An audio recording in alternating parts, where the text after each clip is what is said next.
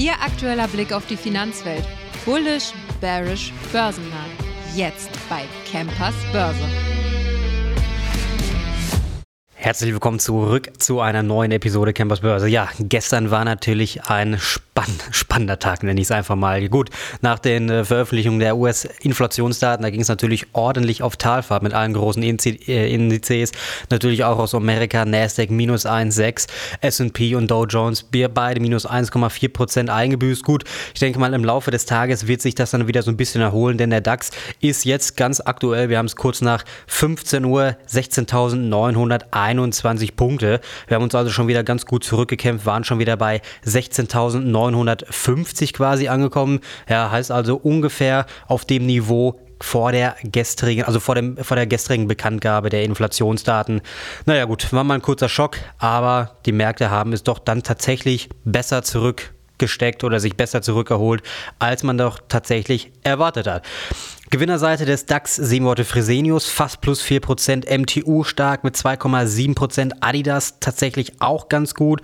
Und dann bei den Verlierern, die sind ja auch gar nicht mal so stark. Wir haben jetzt äh, Sartorius quasi als Schlusslicht im DAX mit minus einem Prozent und auch Porsche haben wir auch mit minus einem Prozent. Aber man muss sagen, tatsächlich ist heute nicht wirklich, gerade auch bei uns in Deutschland, nicht wirklich etwas Nennenswertes passiert. Deswegen haben wir heute auch mal, ganz ausnahmsweise, es kommt nicht wieder vor, mal keinen Interviewgast, weil, wie gesagt, es ist nicht allzu viel Wichtiges passiert. Man muss natürlich sagen, Bitcoin sehr stark. Man könnte jetzt also wieder fast sagen, wir kommen so lang, oder die Leute kommen so langsam wieder in das Kryptofieber zurück.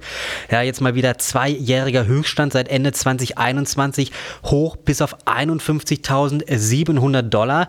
Jetzt ähm, rückt natürlich nächster Widerstand in den Fokus. Im Tagesvergleich beliefen sich die Kursgewinne in der Spitze auf rund 2.000 Dollar oder man kann auch sagen 4 Prozent. Auch andere Digitalwährungen haben zugelegt. Ether, die nach Marktwert zweitgrößte Digitalanlage nach Bitcoin ist, stieg auf etwa 2.750 Dollar und markierte damit auch einen Höchststand seit Mitte 2022. Ja, der Bitcoin-Chart sieht natürlich wirklich richtig schön jetzt mal endlich wieder aus. Nach dem Break geht der Blick nun zum nächsten Widerstand bei 53.600 Dollar. Und dann natürlich, gut, ich will es jetzt nicht zu, zu früh sagen, vielleicht sehen wir dann ja mal bald ein neues Allzeithoch. Ja, wir wissen es alle, im April das nächste Halving, angepeilt ist der 14. April. Wir haben es ja auch gestern noch schon mal besprochen. Mal gucken. Aber es läuft gut. Man muss sagen, Bitcoin läuft sehr, sehr gut. Und Nvidia wird natürlich auch weiter angetrieben, wenn wir uns mal überlegen, wo wir vor knapp einem Jahr bei Nvidia gestanden haben und wo wir da jetzt stehen. Ja, also bewegen uns da jetzt gerade auch mit den neuen Kurszielen immer weiter nach oben. Klar, KI wird irgendwann heiß laufen, ist keine Frage, wie jeder große Trend. Aber bei KI ist natürlich wenigstens mal was dahinter. Ja, es wird auch wirklich genutzt. Aber gut, irgendwann wird das auch, diese, dieser, diese Rallye wird auch irgendwann mal natürlich zu Ende sein, aber da werden wir natürlich noch ein bisschen was mitnehmen, denn bei Nvidia wurden jetzt natürlich auch nochmal die Kursziele in der vergangenen Woche und auch gestern nochmal schön erhöht. Beispielsweise von Goldman von 625 auf 800 Dollar. Kurz darauf Morgan Stanley von 603 auf 750 Dollar.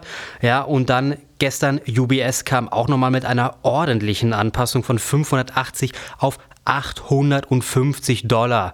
Und dann gab es auch nochmal von Mitsuhu von 625 auf 825 Dollar. Also, die Analysten sind da zum größten Teil. Sie müssen jetzt natürlich nachziehen, ja, weil die meisten Kursziele wurden jetzt schon wieder getroffen von Nvidia.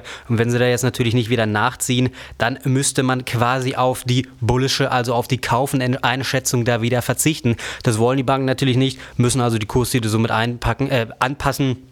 Heißt also neue Gewinne. Es geht weiter nach oben. Ja, wer gestern von der Talfahrt im DAX nicht beeindruckt war, wer hätte es gesagt, waren die Rüstungsaktien. Die Branche läuft und läuft. Fast so geil wie KI, muss ich ganz ehrlich sagen. Ich bin auch von der, von der Branche, von, der, von den Aktien bin ich eigentlich ein Fan. Es ist, wie gesagt, seit ein, zwei Jahren läuft und läuft es da. Rheinmetall und Renk haben heute Morgen neue Rekordhochs markiert. Hensoldt läuft auch extrem gut, hat jetzt zuletzt ein neues Kaufsignal generiert. Rüstungswerte profitieren natürlich auch von der Aussicht auf steigende Rüstungsausgaben. Wir haben natürlich jetzt auch nochmal vor kurzem Donald Trump gehabt, der gesagt hat, wenn Deutschland jetzt dieses NATO-Ziel von den 2% des Bruttoinlandsproduktes auf Rüstungsausgaben nicht treffen sollte. Ähm, ob dann USA nicht auch irgendwo, gerade auch im NATO-Fall, dann die U äh, Deutschland nicht mit unterstützen würde. Das gab natürlich wieder eine riesen Furore, ja, mein Gott. Aber man muss schon in diesem Punkt äh, dem Donald Trump recht geben. Er hat auch in seiner Amtszeit als Präsident immer weiter darauf gepocht, dass Deutschland endlich mal diese 2% einhält. Was Deutschland halt nie gemacht hat, ist halt einfach so, schon seit drei Jahrzehnten. Ja, jetzt haben wir es zum ersten Mal quasi diese 2% wieder eingehalten. Am morgigen Donnerstag findet ein Verteidigungsministertreffen in der Brüsseler Bündniszentrale statt. Dort soll über die Entwicklung der Verteidigungsausgaben der NATO-Staaten beratet werden. Erwartet wird, dass 20 der 31 NATO-Staaten in diesem Jahr das 2% Ziel Bruttoinlandsprodukt für die Rüstungsausgaben also erreichen werden. Sieht also wirklich gut aus. Wir haben es ja jetzt auch nochmal mit dem äh, Rheinmetall-Chef beziehungsweise CEO Armin Pappberger im Interview gehabt. Er hat ja auch gesagt, die Rüstungslager oder die Munitionslager sind leer für die nächsten 10 bis 15 Jahre. Ja, also das ist nicht nur ein Trend jetzt wieder nur, bis die Kriege hoffentlich dann mal zu Ende sind, wo es natürlich auch noch in den Sternen steht, ob das mal irgendwann passiert jetzt in Zukunft.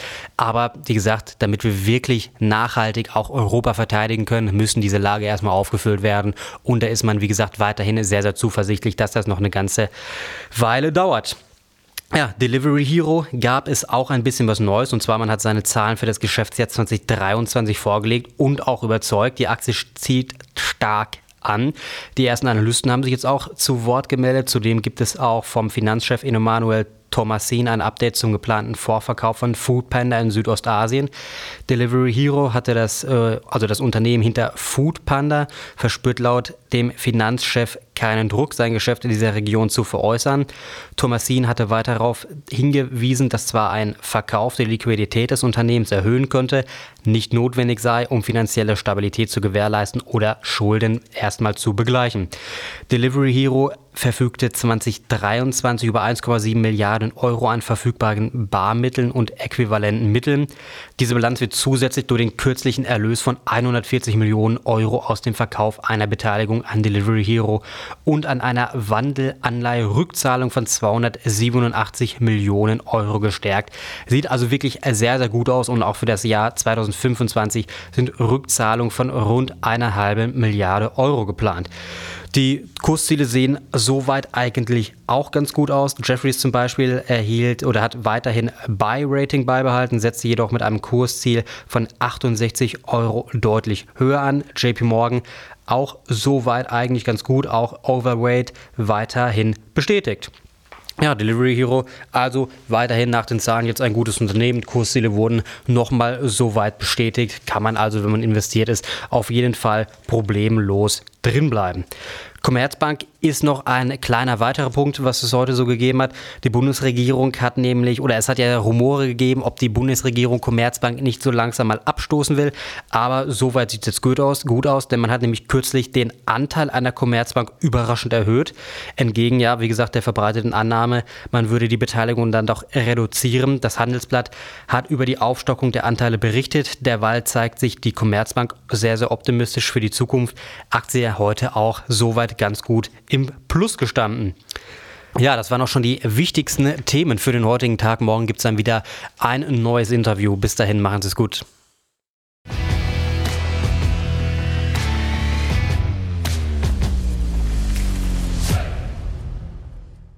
Die im Podcast besprochenen Aktien und Fonds stellen keine spezifischen Kauf- oder Anlageempfehlungen dar. Die Moderatoren oder der Verlag haften nicht für etwaige Verluste, die aufgrund der Umsetzung der Gedanken oder Ideen entstehen.